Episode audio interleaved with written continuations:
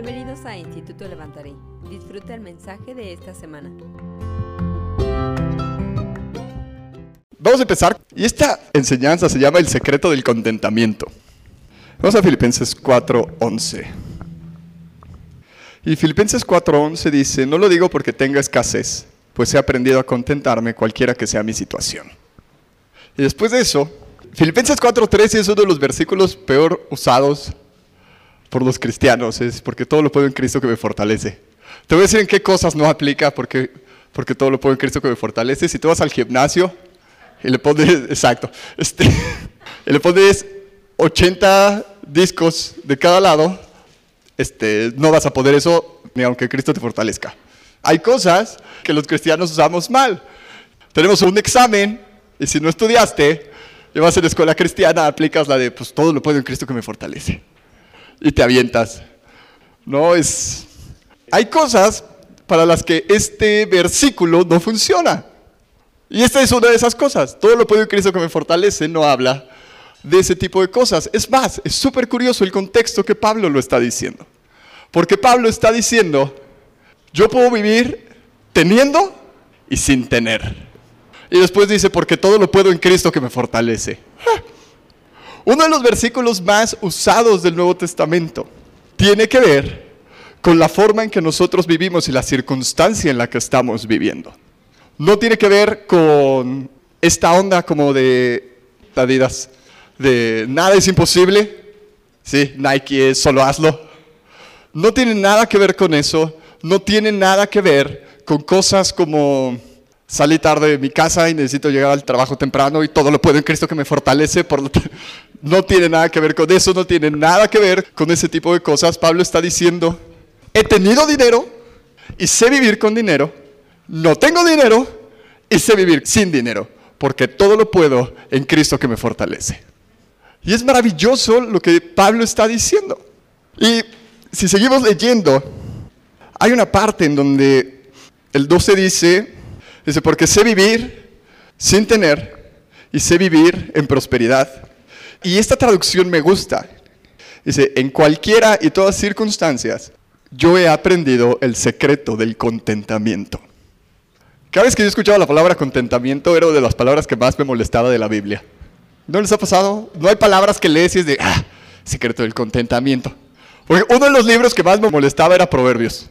Porque cada vez que yo lo escuchaba sentía que me estaban este, diciendo a mí, eh, el necio hace, el tonto hace, y yo así de, déjenme en paz. ¿No les ha pasado eso nunca? ¿La Biblia no les habla? Sí, entonces, leer proverbios me molestaba. Era como de, ah. Y cada vez que yo leía la palabra contentamiento, era otra palabra que me llegaba y me molestaba. Y además, había otra que usaban en la escuela. Porque como iba en escuela cristiana, aplicaban la de Romanos 8. Así de, todas las cosas ayudan a bien. Entonces, así de, la reprobada no no sé en qué le vean que esto me va a ayudar a bien, pero esto no me va a ayudar a bien. Y hay cosas que sacamos de contexto. Y el contentamiento era una palabra que de hecho me ha costado demasiado entender. No sé a ti, pero creo que es una de esas cosas claves que tendemos a lidiar y no sabemos cómo. Porque muchas veces entendemos que debemos estar felices con todo. Porque pues, contentamiento suena como estar contento. Y pues contento es como feliz. Por lo tanto, creo que Pablo está diciendo, he aprendido a estar feliz con todo. Y hay circunstancias que vivimos que no podemos estar felices. Pero Pablo dice, en todo he aprendido a tener contentamiento. En todas las cosas yo he aprendido contentamiento. Después dice, he aprendido el secreto del contentamiento. ¿Les ha pasado que hay cosas que la gente da por sentado que sabes? Por ejemplo, cuando alguien es nuevo en la iglesia, le decimos, pues ora. Y el pobre es la primera vez que viene y es como de, ¿y cómo hago eso? Y tú dices, pues bien fácil, habla con Dios. Y uno se queda como de, ah, habla con Dios. Sí, pero ni lo veo. Y es, pues cree.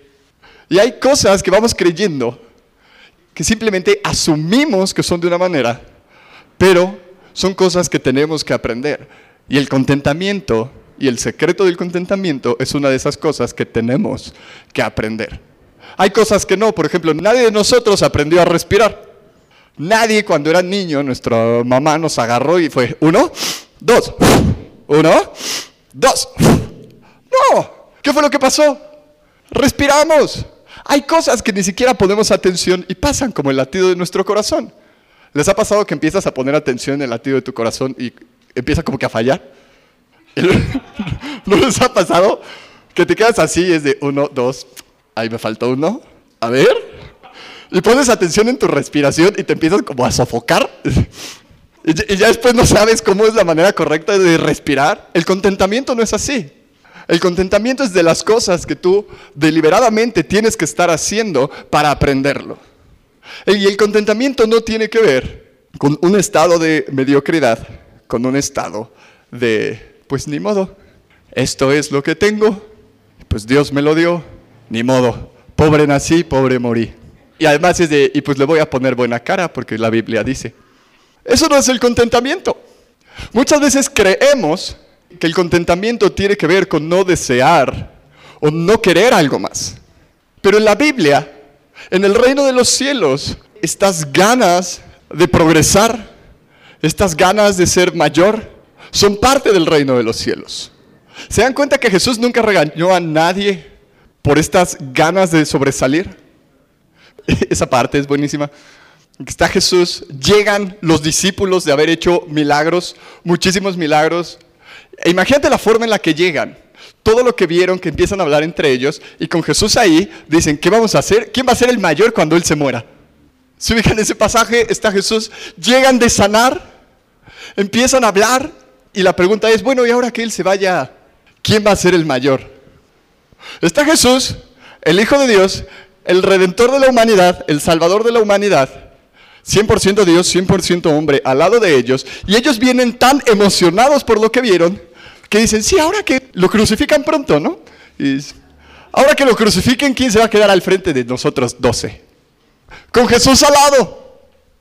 Y Jesús nunca voltea y les dice, ¿qué? Estoy aquí, ni frío está el cuerpo. Es más, ni en la cruz estoy. Y Jesús no los regaña por eso. Jesús nunca regaña el deseo por ser más grande, por ser mayor. ¿Qué es lo que Jesús dice? El que quiera ser más grande tiene que ser el menor.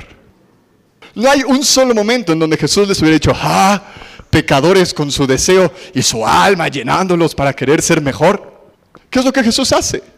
Corta y disipula e instruye en, ok, está bien lo que quieres, si quieres esto, necesitas hacer esto. ¿Sí? Jesús nunca se enoja porque el deseo de los discípulos fuera sanar y ver más milagros. En el cristianismo de hoy seguramente no los habrían dejado salir a la siguiente misión. Les hubieran dicho, no, no, su corazón está muy mal. Ustedes no pueden ir por allá sanando gente porque necesitan un poco de humildad. No, ¿qué es lo que hace Jesús?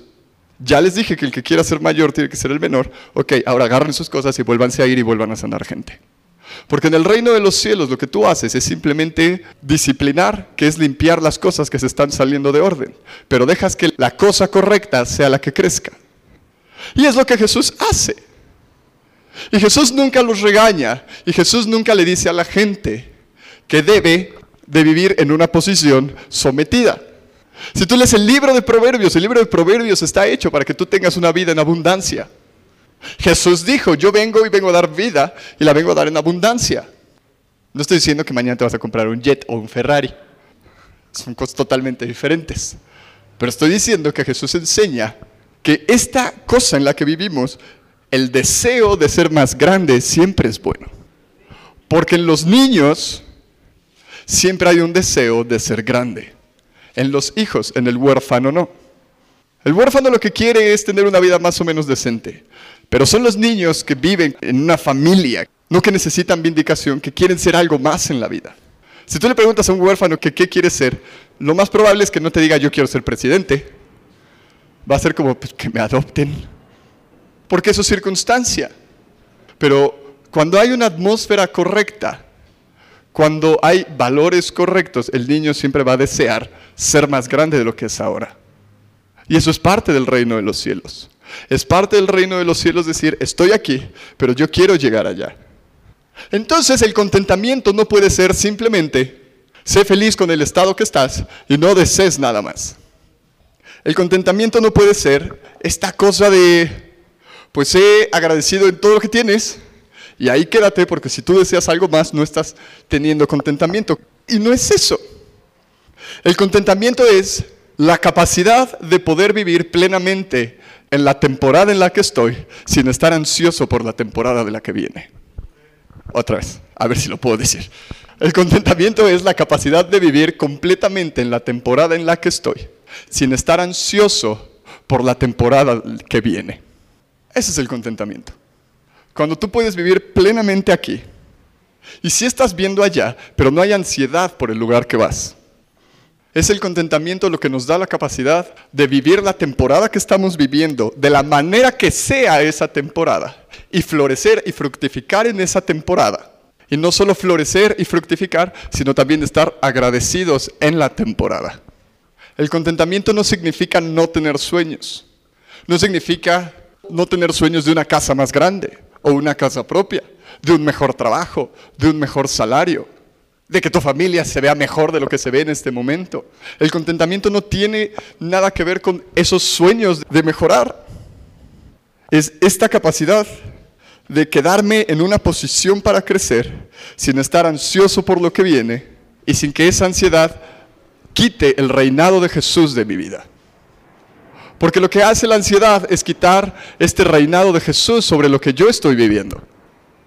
El secreto del contentamiento es vivir la temporada que tengo que vivir o que estoy viviendo, aunque no me guste, pero vivirla plenamente, sin estar ansioso por lo que viene, pero sabiendo que el final de lo que voy a vivir siempre es bueno, porque en Jesús hay esperanza y la esperanza nunca se avergüenza. Y una de las cosas claves en el contentamiento es la acción de gracias. ¿Se han dado cuenta que somos por naturaleza una sociedad que nos quejamos de todo? El otro día iba con Natalia, veníamos de regreso de Coyoacán, y nos gusta el clima frío. Este, nos encanta el clima frío, nos encantan las nubes, nos, nos encanta como que llueva. Yo iba manejando y creo que ella fue la que dijo, ay, está lloviendo demasiado. Y yo le dije, sí, todo está encharcado. Y volteó y me dijo, ah, ¿te das cuenta que nunca estamos felices con las cosas que tenemos? Le dije, ah, sí, es cierto. Porque se supone que me gusta el frío y me gusta la lluvia, debería decir, ah, qué bonito, está lloviendo. Pero ¿cuál es lo natural que hacemos? Quejarnos, es como de, ah, llovió demasiado. Y si no llueve, ¿qué decimos? Ah, no ha llovido. Y si solo está nublado, pero no está lloviendo, es, uh, sí está bonito, pero si llueve, sería mejor. O es, uh, y cuando ya llueve por muchos días, anhelamos el sol. ¿No les ha pasado? Y es de, ah, ya salió el sol, pero ahora está muy fuerte. Como que quema. Y después de unos días es de, ah, ya no ha llovido. Y ese es el estado natural en el que vivimos. No hay nada de lo que estamos viviendo que nos satisfaga. Y ese es un problema en el corazón. Y ahorita lo vemos en cosas pequeñas como el clima. Pero si pones atención, es, la gente que se queja demasiado tiene un problema en el corazón. No es agradecido. Y nosotros por naturaleza, la sociedad no es agradecida. En los desayunos estaba sirviendo con Natalia. Y ella estaba sirviendo huevo como si fuera el último día, ¿no? Así, bien. Es más, casi agarro mi plato y me formo. Vi cómo estaba sirviendo y dije, ¿Eh? Y estaba sirviendo súper bien. Estaba sirviendo bien, lleno, padre. Y pues está bien, la gente no va a comer después, tal vez no coma después. ¿Y saben qué nos dijo una persona? Le dio el plato bien servido y le dijo, como que está sirviendo mucho huevo, ¿no? Y yo así, y después le dijo, gracias. Hay veces que no sabemos agradecer sin quejarnos antes. Y eso habla de dónde está tu corazón y qué es lo que está pasando en tu corazón. No te estoy diciendo nunca te quejes, nunca veas la parte mala. No estoy diciendo eso. Pero cuando tus quejas superan la alabanza y la acción de gracias en lo que estás recibiendo y en tu temporada, tienes un problema en el corazón. Muchas veces estamos viviendo cosas y vivimos una temporada y no somos agradecidos porque creemos que, que en el momento que eso cambie, en ese momento puedo ser agradecido. Pero en el reino de los cielos es, ser agradecido en lo que estás viviendo y después te van a poner en más. Es, Señor, es que necesito que hagas esto. Sí, pero yo necesito que me demuestres que puedes llevar lo que yo te voy a dar. Es, Señor, es que yo quiero que hagas esto, necesito más de esto. Ok, sé agradecido con lo que tienes y yo después yo te pongo en más. Ah. Y lo que nosotros queremos hacer es, no, no, no, no, no. Ponme en más y yo te demuestro que mi corazón sí estaba bien. Y aunque no lo digamos de esa manera, esa es la manera en la que actuamos. La acción de gracias es un elemento fundamental en el reino de los cielos. Dice Tesalonicenses, en todo, dar gracias. Y ese es un ejercicio bastante interesante, porque tú tienes que buscar las cosas por las que tienes que estar agradecido, aun cuando la circunstancia parezca que no hay nada por lo que tienes que estar agradecido. Y eso tiene que ver contigo, no con lo que Dios puede hacer. Muchas veces oramos oraciones que yo no entiendo por qué oramos. Como, Señor, haznos más unidos. No, tú ve y hazte más unido. Tú ve y pégate. Eh, Vamos a orar para que Dios dé unidad en la iglesia. No, no. Estuve y haz lo que tienes que hacer. Señor, quiero ser más agradecido. Pues empiezo a dar gracias. Yo debería ser vocero del cielo. No digo, "Ya, más gracias. No. Sería muy divertido. y ese es algo que tenemos que aprender. Ah, Nehemías. Es Nehemías 12:31. En la reconstrucción del muro, cuando Nehemías tiene que reconstruir el muro, dice que tenían un coro especial para dar gracias. No solo era para cantar, había coros especiales para dar gracias. ¿Por qué? Porque la acción de gracias no es algo que pase, es algo que tienes que ser intencional para que pase. No es natural dar gracias, tienes que ser intencional con dar gracias. El Señor, pero yo todavía no tengo eso que dijiste y he estado esperando. Da gracias. Y en Nehemías, cuando están reconstruyendo el muro, es tan importante la acción de gracias para seguir adelante, que lo que hacen es tener gente especial y gente dedicada a ciertas horas, dar acción de gracias por lo que Dios había hecho. ¿Sabes que el libro de Nehemías tiene que ver con sanidad interior? El libro de Nehemías es un libro que debe enseñar sobre sanidad interior. Y una de las cosas claves para la sanidad interior es la acción de gracias. Para ser agradecido tú tienes que ver lo que está pasando. Dice el Salmo 104, entrad por sus puertas con acción de gracias, por sus atrios con alabanza. Cuando yo quiero entrar delante de Dios, lo primero que tengo que hacer es dar gracias por lo que ha hecho. Pero para poder dar gracias por lo que Dios ha hecho, tengo que hacer algo. Poner mis ojos en las cosas que Dios ha hecho. ¿Alguna vez jugaron del de Chevy morado? ¿Nunca jugaron Chevy morado? Que ves un Chevy, le hacías una cruz y le pegabas a la gente. ¿No? Ok, voy a usar otro ejemplo. ¿Les ha pasado que les gusta un perro? Con mi perro, me pasó con mi perro. Tengo un viejo pastor inglés que me regaló un amigo. Y antes de que yo tuviera ese perro, no existía otro perro en la humanidad. Bueno, tal vez en donde vivía. Tuve el perro y de repente ya había cinco más. ¿No les ha pasado? Y por los lugares que iba, ¿qué creen que me encontraba? Un viejo pastor inglés. Y si yo iba a la Roma, ¿qué perro creen que veía? Un viejo pastor inglés. Pero antes de que yo tuviera el perro, no había visto tantos perros como ese. ¿Por qué? Porque mis ojos y mi corazón no estaba puesto en encontrar un perro como el mío. Pero cuando decidí poner mis ojos en mi perro, empecé a notar los mismos perros que había alrededor de mí. Así funciona la acción de gracias. Así funciona la atención en el reino de los cielos. Es a todo lo que tú pongas atención, eso se va a reproducir en tu vida. Si pones atención a tus fracasos, lo único que vas a ver alrededor son fracasos. Si tú pones atención a las cosas que no funcionan, lo único que vas a ver en ti y en la gente son cosas que no funcionan. Pero cuando tú pones atención en todas las cosas que son buenas, en todas las cosas que tienes que estar agradecido, siempre vas a encontrar una razón por la que tienes que estar agradecido. Lo primero que hace la acción de gracias es que cambia tu perspectiva de todo lo malo que está pasando a todo lo bueno que ya pasó. Por eso la acción de gracias es tan importante. ¿Por qué? Porque es una manera en la que vamos renovando también nuestra mente. Porque en lugar de estar poniendo atención en todo lo que no se necesita, empiezas a poner atención en todo lo que sí se necesita. Es Marcos 4, 24. Todos aquí tienen Facebook, ¿no? O alguna red social. La mayoría tiene. ¿Sí? La mayoría. Y hay algo súper curioso que son los anuncios. Y los anuncios en cualquier red social trabajan a base de algoritmos, que ya, o sea, ya usé una palabra bastante inteligente, ya no me pregunten más. La estuve practicando toda la semana. Me vi en el espejo y decía algoritmo, algoritmo.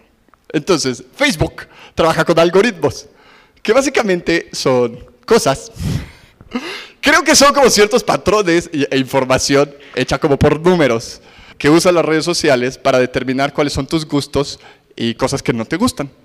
Y los anuncios básicamente trabajan con eso. lo que pasa es, ¿les ha pasado que estás en Facebook y de repente tienes como un anuncio de si le vas al Real Madrid, así de Club Real Madrid, y después compra la playera del Real Madrid, y no te parece ninguna del Barcelona? ¿Les ha pasado que ustedes le empiezan a dar like a cosas y de repente todos los anuncios son de esas cosas? Tú no lo buscaste, pero aparecieron. Y es como de, ah, mira, sí necesito esto. Oh, también esto. Oh, y esto. Si te gusta el fútbol, te van a aparecer cosas de fútbol. Si odias el fútbol, no te van a aparecer cosas así. Porque lo que la plataforma entiende es que no estás interesado. Entonces, todo lo que tú has puesto atención y todo lo que tú le has dado like, la plataforma te lo empieza a mandar. Porque así funciona. Son unos genios. Y en lugar de gastar dinero en mandarle tu producto a muchísima gente que tal vez no esté interesado, se lo mandan a cierto nicho que previamente ya dijo como de, ah, esas cosas me gustan.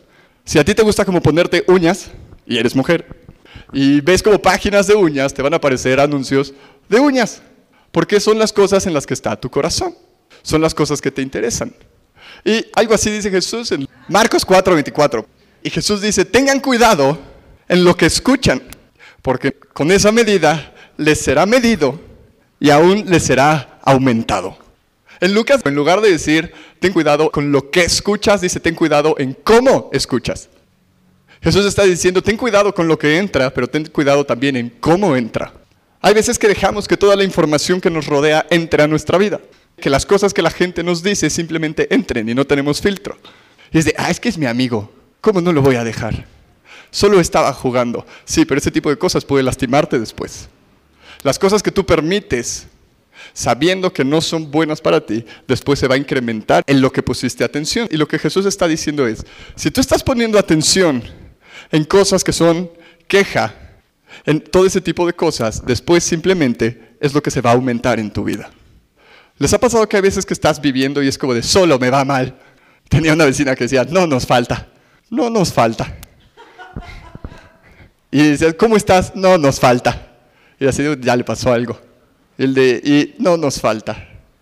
Y esa gente que si tú hablas con ellos puedes escuchar todas sus desgracias, porque es en lo que les está poniendo atención. Y es lo único en lo que sus ojos y sus oídos está, es en qué? En las cosas que van mal en su vida. ¿Qué es lo que van a reproducir en su vida? Todo lo que les está saliendo mal. Pero cuando tú pones los ojos en todo lo que está saliendo bien, en la medida que tú estás escuchando y cómo estás escuchando, se va a aumentar a ti, porque es un principio del reino de los cielos. Muchas veces no salimos de nuestras ansiedades, no salimos de nuestras preocupaciones. ¿Por qué? Porque es la única forma en la que estamos midiendo toda nuestra vida y la medimos de acuerdo a lo mal que nos está yendo. Y simplemente se hace como una bola de nieve, más grande y más grande y más grande. ¿Por qué? Porque tus ojos solamente están en lo que no deben de estar. Y simplemente se va a hacer más grande. Pero en el momento que tú cambias y tienes cuidado con lo que escuchas, puedes reproducir lo que tú estás escuchando. Es como los algoritmos que les estaba diciendo. ¿Han ubicado que los chismosos se encuentran? O sea, que es como, no llevan mucho tiempo de conocerse y ya ves como el club de los chismosos juntos. Es como de, eh". es súper curioso cuando tienes que atender gente. Que cuando la gente está enojada contigo, empiezan como, no, es que lo que me hizo el pastor. Y después es como, yo hablo con Miguel y digo, no, Miguel, lo que me hizo el pastor entonces Miguel de repente le dice a André, no, André, es que lo que me el pastor y lo que le hizo el pastor a Jesús. Y de repente, la última persona que va a hablar con el pastor es la persona que se sienta y tienes que escuchar media hora, no de lo que tú le hiciste, sino de lo que todos los demás dicen que tú le hiciste, que por lo tanto no está bien. ¿Por qué? Porque simplemente pusieron atención en lo que no tenían que estar poniendo atención. Y así funciona. Simple. Le, ay, ¿por qué me llegan todos los chismes? Te digo. Es, de verdad te digo. Le, ay, ¿por qué? de, verdad quieres que te diga? Por si te digo chismoso, te vas a enojar conmigo. El de, ay, tengo puro amigo alcohólico. Te digo. Porque las cosas en las que nosotros escuchamos y cómo escuchamos son las que se reproducen en nuestra vida. Y parte del contentamiento es poner los ojos en las cosas que debes de poner los ojos. Y ese es el secreto. Antes de eso, Pablo le está diciendo a los filipenses, qué bien que ahora sí pueden mostrar cuánto les importo. Y cuando Pablo les está diciendo cuánto les importa, Pablo no está hablando de sus buenos deseos para mí, Pablo está hablando de algo. Filipenses 4, Pablo está hablando de dinero. Para los que dicen, no, el dinero. Ahí les va, 33% del ministerio de Jesús fue, Jesús lo habló en el dinero, los discípulos hablaban de dinero, y toda la Biblia está llena de dinero. Y Pablo le está diciendo a los filipenses, no quiero que me den porque me den, sino una muestra de lo que ustedes son, de lo que yo he hecho en ustedes. Pablo no les está diciendo, necesito su dinero, Pablo está diciendo, tienen que ser generosos. En la iglesia de hoy en día sería, no, Pablo, no escribas eso, a menos que hables como brasileño y dejes de sufrir. Por si no estaba claro. Pablo, todo el capítulo 4 está hablando de dinero. Y Pablo les está diciendo, ahora pueden mostrar que sí les importo. ¿Cómo? Desde la vez pasada no lo hicieron. Pero a ver esta. Y Pablo dice, no es que lo necesite, porque yo aprendí a vivir teniendo y sin tener. Dice, pero quiero ver qué hay dentro de ustedes. Pablo está hablando de eso. Y les dice, yo ya encontré el secreto del contentamiento. ¿Saben qué es lo peor cuando hay gente que tiene que también es desagradecida? Muchas veces nos justificamos que somos desagradecidos, ¿por qué? Porque no hay suficiente. Pero cuando tú eres desagradecido, cuando no hay suficiente, lo más probable es que seas desagradecido cuando hay suficiente. Porque eso es lo que hay en ti. Les voy a poner un ejemplo de una persona que viene a los desayunos. Se llama Carlos y me cae re bien. La primera vez que llegó, ha sido las personas que menos he visto lúcidas. Es de esas personas que los ves y dices, ¿quién sabe cómo está aquí? Es más, salí y él estaba hablando solo. O sea, venía como en un estado complicado. Y con el tiempo, simplemente de estarle sirviendo y estarle mostrando amor, el miércoles llegó y ya se veía como más limpio, más padre. Pero hace unas semanas, hace como un mes, le estábamos sirviendo y de la nada se acercó y sacó 10 pesos y me los dejó. Y me dijo, por mí y por todos ellos. ¿Por qué? Porque es una persona agradecida y es una persona generosa. Y aunque vive en la calle, es una persona generosa. Esa es la misma razón por la que Jesús a la viuda la dejó dar. Porque cuando lees la historia de, ah, este, todos blancas ni son ni es nada, ¿por qué no se los deja, pobre viuda? Pero Jesús quería ver qué es lo que estaba dentro. Qué tan generosa podía ser cuando no tenía porque es parte del reino de los cielos. Si tú crees que tu ansiedad se va a ir teniendo, tienes un gran problema. Tu ansiedad va a seguir aún teniendo. Si tú crees que tus ansiedades se van a ir cuando tu situación cambie, lo más probable es que tus ansiedades sigan cuando tu situación cambie. Y simplemente cambien de forma, pero sea la misma ansiedad. Si tú no aprendes a vivir en contentamiento en este punto, no vas a poder vivir en contentamiento después. Todos tenemos fe que mueve montañas hasta que tienes que mover la montaña. Y vamos a Marcos 6. Y vamos a empezar con el 38. Y la historia es bien padre, porque Jesús antes de eso está enseñando, Jesús se cansa y se va. Y dice la Biblia que lo vieron y como lo conocían dijeron, ah, ya sabemos a dónde va, va al monte. Y cuando Jesús llega al monte, ya estaban todos ahí. Es como cuando tú quieres ir de vacaciones y todos van al mismo lugar donde tú vas. ¿Tampoco les ha pasado? Ok. Entonces Jesús va al monte, llegan todos, los ve, y Jesús lo que hace es seguir enseñando. Y llega la tarde y le dicen, ah, maestro, se tienen que ir porque ya es súper tarde, estamos en medio del desierto y no hay nada que comer. Y Jesús, dice la Biblia, que se llenó de compasión por ellos. Y es cuando Jesús empieza a hacer el milagro. Y primero les pregunta como, creo que le dice a, a Felipe, dice como, ¿cuánto necesitamos para alimentarlos? Pon esto en contexto. ¿Cuántas panaderías ahorita necesitaríamos para comprar 5.000 bolillos? ¿Te das cuenta que lo más probable es que lleguemos a una panadería y no nos puedan vender ni 150? Además, somos chilangos, sabemos de bolillo. Le metemos todo al bolillo. Hasta tortillas le ponemos. Imagínate cuántas panaderías necesitaríamos ahorita para nosotros ir a conseguir por lo menos 5.000 bolillos.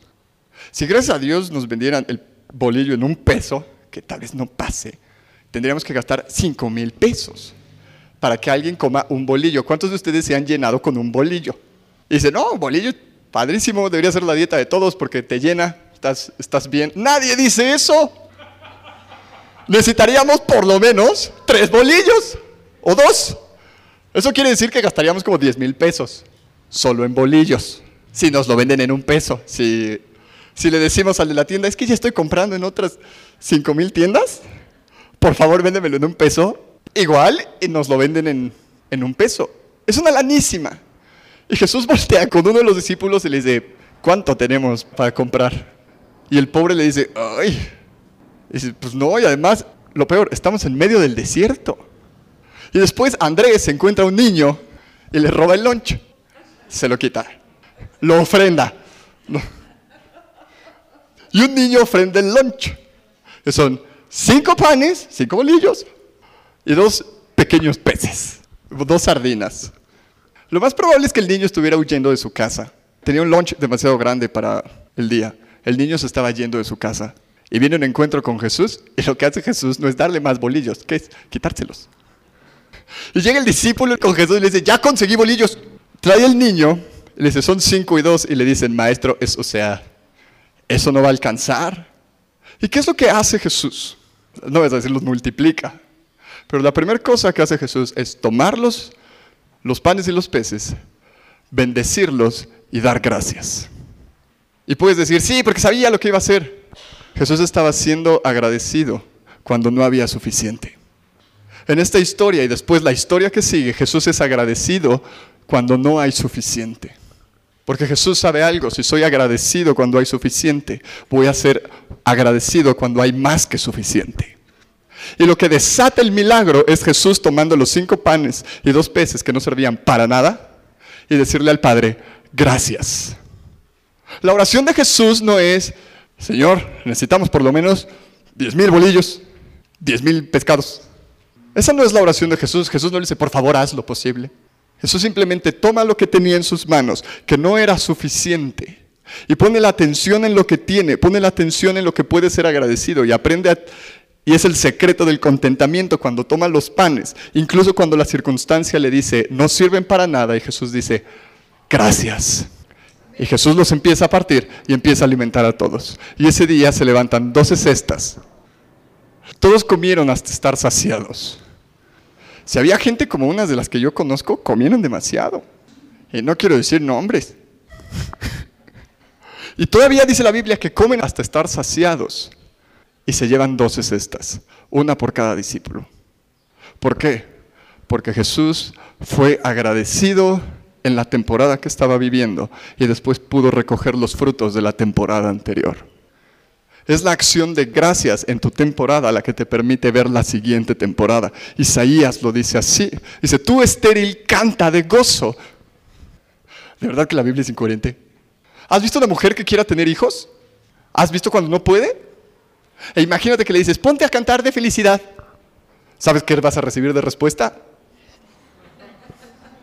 Y la Biblia lo está diciendo, ¿por qué? Porque es en esa temporada cuando no puedes producir y eres agradecido por lo que tienes, en donde puedes entrar a la temporada cuando tienes más que suficiente. Por eso dice, tus hijos van a ser más que los de la mujer casada. ¿Por qué? Porque en la temporada que viviste aprendiste el secreto del contentamiento. Una de las cosas para lidiar con la ansiedad es ser intencional con las cosas en las que das gracias. Cuando estás en los momentos en donde no sabes qué está pasando en tu vida, en los momentos en donde todo va mal, empieza a encontrar razones por las que puedas agradecer. Aunque se vea muy difícil, encuentra razones para agradecer. Encuentra razones para decir gracias por esto. Gracias por esto, Señor. Gracias por tus maravillas. Aprende a poner tus ojos en las cosas que hay, aunque parezcan que no son suficientes. Ese es el contentamiento. Algo que necesitas aprender con la ansiedad es la ansiedad muchas veces no se va a ir, simplemente va a mutar. Si tú no aprendes a lidiar con la ansiedad en un estado, no vas a poder hacerlo con otro. Necesitas ser consciente con lo que está pasando dentro de ti. Necesitas ser consciente con tu estado y decir, ok, ahora puedo vivir esto. Estoy viviendo de esta manera. Esto es lo que estoy sintiendo por lo tanto sé cómo solucionarlo. La ansiedad no tiene que ver con tus problemas de al lado. La ansiedad no tiene que ver con no tener, con no encontrar cosas. La ansiedad tiene que ver con los sentimientos que eso provoca. El problema no es no tener dinero. El problema es que siento que no me alcanza y que no puedo tener las cosas que necesito o que tengo deudas o que siento que me voy a quedar sin casa. Ese es el problema. Muchas veces no sabemos hablarlo. Muchas veces venimos delante de Dios y le decimos todo lo que está mal. ¿Ubican esas oraciones? Las de no tengo dinero, esto no está funcionando, todo el mundo me grita. Jesús dice, conoceréis la verdad y la verdad los hará libres. La palabra que Jesús usa para libertad tiene que ver con realidad. Y conoceréis la realidad y la realidad los hará libres. La realidad no es que no tengas dinero, o sea, sí, pero no. La realidad es lo que está detrás de eso, cómo te estás sintiendo con eso. Y cuando tú encuentras eso, puedes traerlo delante de Dios y decirle, esto es lo que de verdad está pasando. Ubican a la gente que se enoja contigo y dice, es que no me contestas. Tienes siete llamadas perdidas mías y no me contestas. El problema no es que no le contestes, es que se siente ignorado. Y es diferente. Si no se sintiera ignorado, puede ser de, ah, sí, te llamé 15 veces, pero supongo que estabas ocupado. Pero como se siente ignorado, reacciona de otra manera. Ten cuidado de cómo escuchas, porque la forma en cómo escuchas se va a hacer más grande.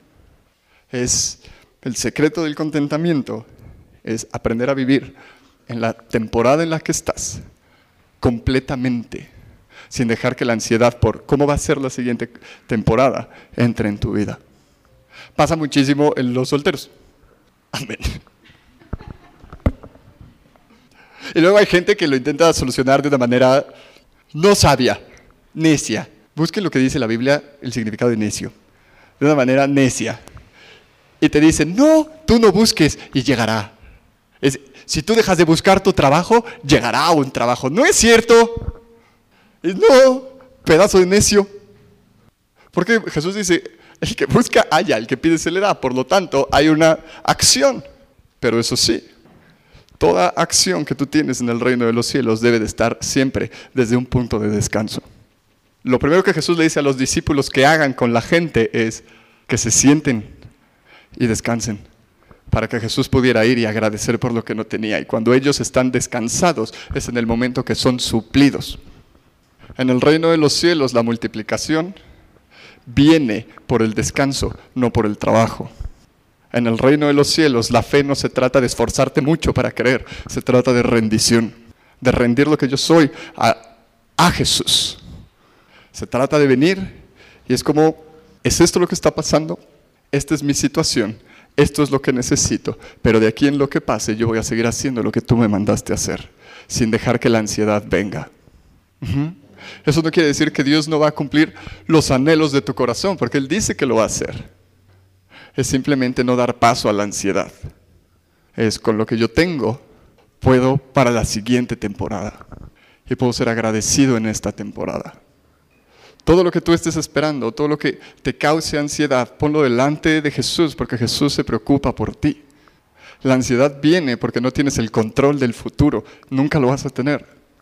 Como tú aprendes a ser agradecido. Cuando tú aprendes que la acción de gracias va a eliminar la ansiedad, en ese momento puedes empezar a vivir tu temporada plena, aunque tu circunstancia se vea igual. Aprende y vive el secreto del contentamiento. Si tu esposo te causa ansiedad, busca razones por las que estar agradecido por tu esposo o esposa. Si tu hijo te causa ansiedad, agradece. No por la ansiedad que te está causando, sino encuentra razones para agradecer en ese momento. Si tu situación financiera te causa ansiedad, encuentra momentos y cosas por las que puedas agradecer. Ahí es más difícil porque vemos todo lo que no nos alcanza, pero empieza a poner los ojos en todo lo que te alcanza. Panes y peces fue lo que Jesús multiplicó. Los panes tienen que ver con las cosas espirituales, los peces con las cosas naturales. Las cosas que crees que ni Jesús pondría atención son cosas que Jesús también pone atención. Pero empieza a agradecer cuando parece que no tienes nada. Si en lo poco eres fiel, en lo mucho te pondrán. Si tú no puedes ser fiel cuando no hay nada, no vas a ser fiel cuando hay mucho. Si tú no puedes ser agradecido cuando no hay nada, no vas a ser agradecido cuando hay más. Aprende a ser agradecido. Aprende a vivir tu temporada completa. No esperes que la situación cambie. Aprende el secreto del contentamiento. Y es, teniendo y sin tener, sigo teniendo contentamiento. Sigo viviendo mi vida plena. Cierra tus ojos, déjame orar por ti. Padre, gracias por tu amor, gracias Jesús porque siempre nos hablas. Gracias Espíritu Santo por hablarnos también. Espíritu Santo, enséñanos Y que cada vez que haya cosas por las que nos queremos quejar, tú pongas en nuestro corazón cosas por las que tenemos que agradecer. Que cuando nosotros veamos solo cosas que van mal, tú nos muestres cosas que van bien. Gracias porque te preocupas por nosotros, Jesús, porque todas nuestras ansiedades las llevas tú. Y gracias porque sabemos, Padre, que tú ya supliste todo y que nos llevas de tu mano de un paso a otro. Gracias por tu bondad. Y en tu nombre oramos, Jesús. Amén. Gracias por habernos escuchado esta semana. Para más contenido, síguenos en cualquiera de nuestras plataformas digitales o en www.levantare.org. Que Dios te bendiga.